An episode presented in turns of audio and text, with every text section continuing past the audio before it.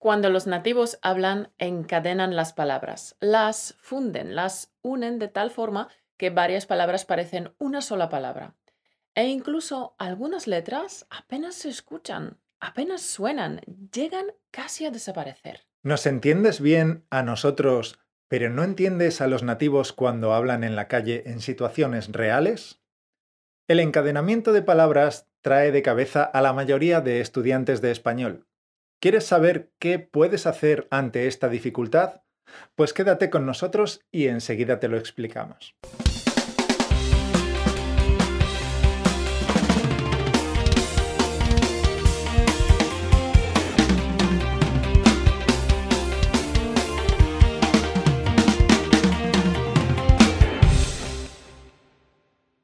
Bienvenido una semana más a Español Automático el podcast que te ayuda a pasar del estado pasivo de solo entender español al estado activo de hablar español con facilidad y sin esfuerzo.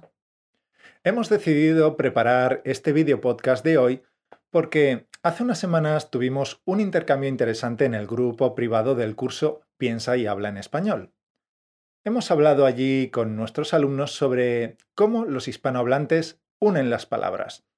Y es cierto que el encadenamiento de palabras es uno de los grandes problemas a los que se enfrentan los estudiantes de español.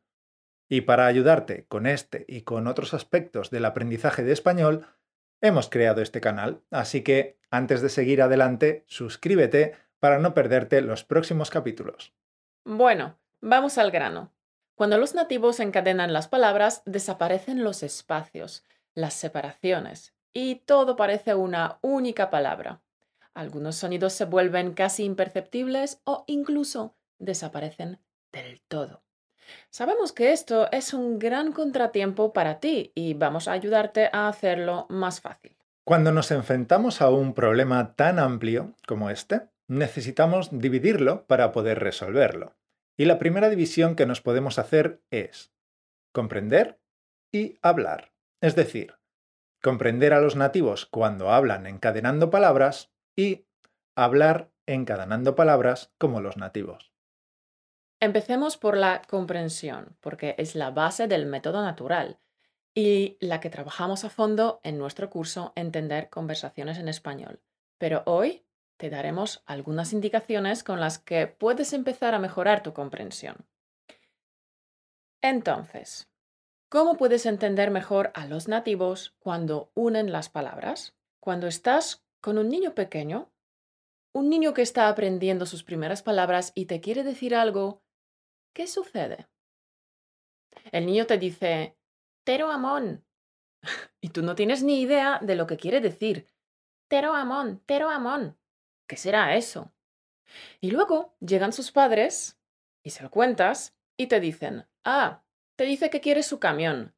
Quiero camión. Sus padres entienden que el niño quiere su camión de juguete. Cuando el niño dice Aba, en décimas de segundo tu mente puede procesar esta información y darse cuenta de que quiere decir agua. Si dice Amón, mientras juega con sus cochecitos, tardas tres segundos en localizar el camión de juguete y darte cuenta de que quería decir camión. Y si dice Iteta, no tienes ni idea de lo que quiere decir, hasta que un día dice Iteta mientras señala una bicicleta. Y esto nos muestra que existen dos grandes factores que afectan a la comprensión de los mensajes. Por un lado, la exposición. Los padres comprenden a sus hijos porque están más tiempo expuestos a la comunicación de sus hijos. Entonces empiezan a reconocer patrones, empiezan a saber qué letras no puede decir su hijo, qué sonidos cambia por otros exposición. Y por otro lado, tenemos el tiempo de procesamiento. Cuando no entendemos algo, la mente comienza un proceso de deducción. La mente empieza a comparar lo que ha escuchado con otras palabras conocidas y que se relacionen con el contexto. Por ejemplo, con el mundo de los niños, comida, juguetes, hermanos, partes del cuerpo. Te diré un secreto. Cuando los nativos no separan las palabras, los demás nativos tampoco los entendemos automáticamente. Siempre aparecen huecos, lagunas, vacíos. Hay mil razones por las que no entendemos algo. porque ha habido un ruido de fondo muy fuerte y no hemos escuchado bien las palabras, o porque hablan muy bajo, o porque han pronunciado mal alguna sílaba, o porque nos hemos distraído un segundo. Los nativos también tenemos que procesar la información que nos llega y tenemos que rellenar los huecos para completar el mensaje. A veces este procesamiento es muy rápido, porque solo nos falta un poquito de información, y porque es muy fácil deducir esa información. La mente tarda décimas de segundo. Pero otras veces se tarda más tiempo en procesar. Los nativos se comprenden entre sí porque tardan menos en procesar y rellenar los vacíos de información. Tardan menos porque están más familiarizados con los patrones repetitivos de la pronunciación descuidada, de la dicción demasiado relajada de otros nativos y están más familiarizados porque han estado más tiempo expuestos a estos patrones. La exposición es fundamental. Escuchar, escuchar, escuchar. Se podría hacer una lista de los patrones más habituales, pero no creemos que aprender estos patrones de memoria y de forma consciente te vaya a ayudar mucho. Demasiado esfuerzo para muy poco beneficio. Definitivamente la manera más eficaz que conocemos de reducir tu tiempo de procesamiento es mayor exposición al idioma.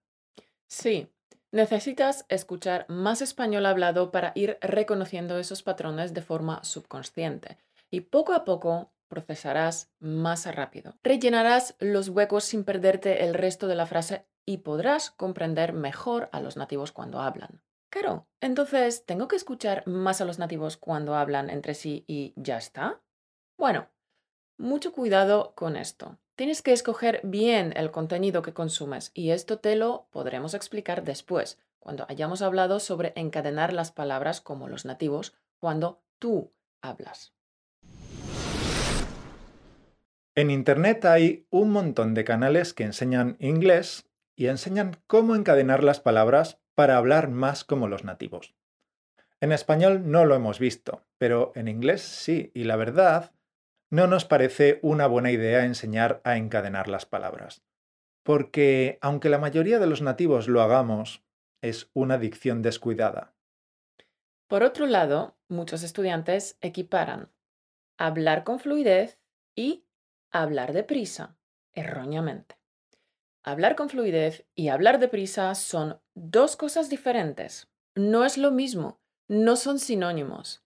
La velocidad elevada es un error en la comunicación. Un buen orador siempre vigila no acelerarse, siempre está pendiente de no hablar deprisa.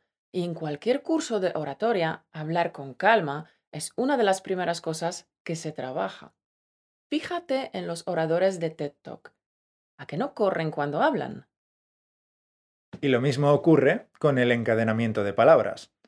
Un profesional, un locutor de radio, un actor de voz, por ejemplo, si tiene que grabar un anuncio, coge el texto y subraya en rojo todas las sinalefas. Una sinalefa es cuando una palabra acaba en vocal y la siguiente palabra empieza en vocal.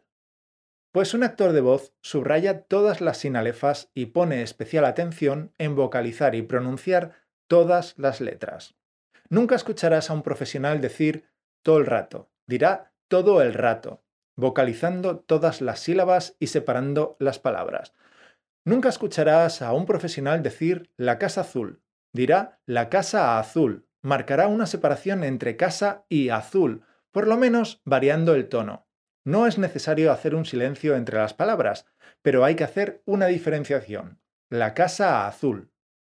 A lo mejor a ti te ha ocurrido lo mismo que a mí que se nota que no soy nativa porque no encadeno las palabras como los nativos, sino que vocalizo más todas las sílabas. Ya bueno, a un locutor de radio español que vocaliza todas las sílabas, nadie le dirá que suena como un extranjero.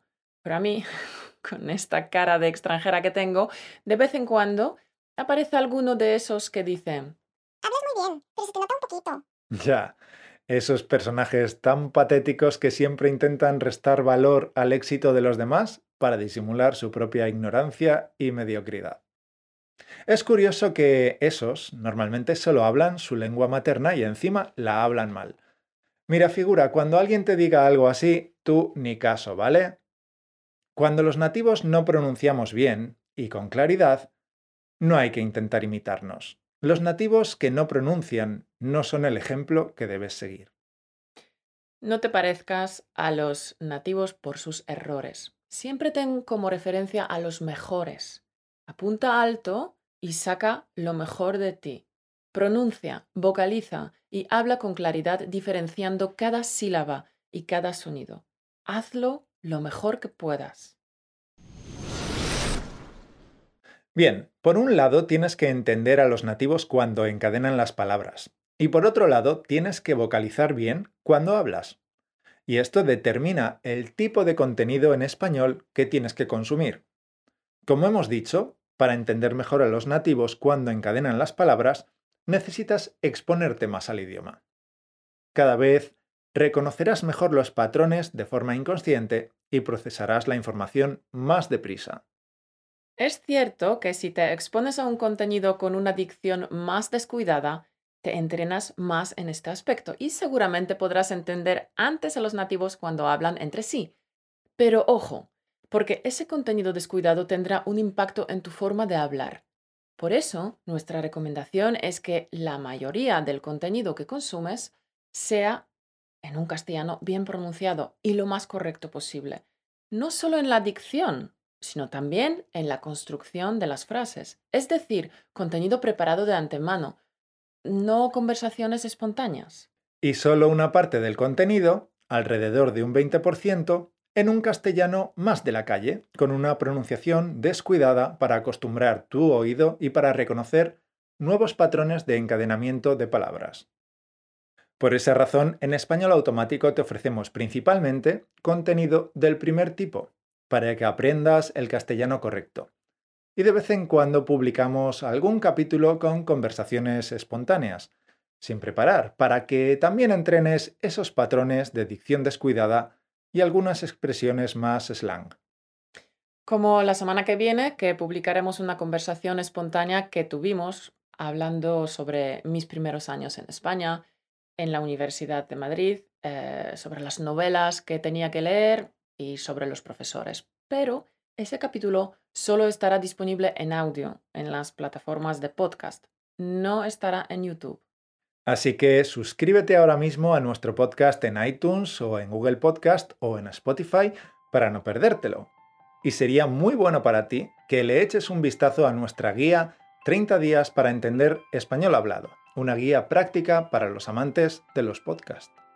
En esta guía aprenderás los seis principios clave para mejorar tu listening usando podcasts y audios. Puedes conseguir la guía en el link españolautomático.com barra libro 30 días. 30 escrito con números. españolautomático.com barra libro 30 días. Descárgala ahora y ten en mente la motivación para esta semana. Siempre ten como referencia a los mejores. Apunta alto y saca lo mejor de ti. Siempre ten como referencia a los mejores apunta alto y saca lo mejor de ti. Nos volveremos a ver la semana que viene, campeón. Un beso. Y de vez en cuando publicamos algún capítulo y sería muy bueno para ti que le eches un vistazo a nuestra guía. ¡Ah!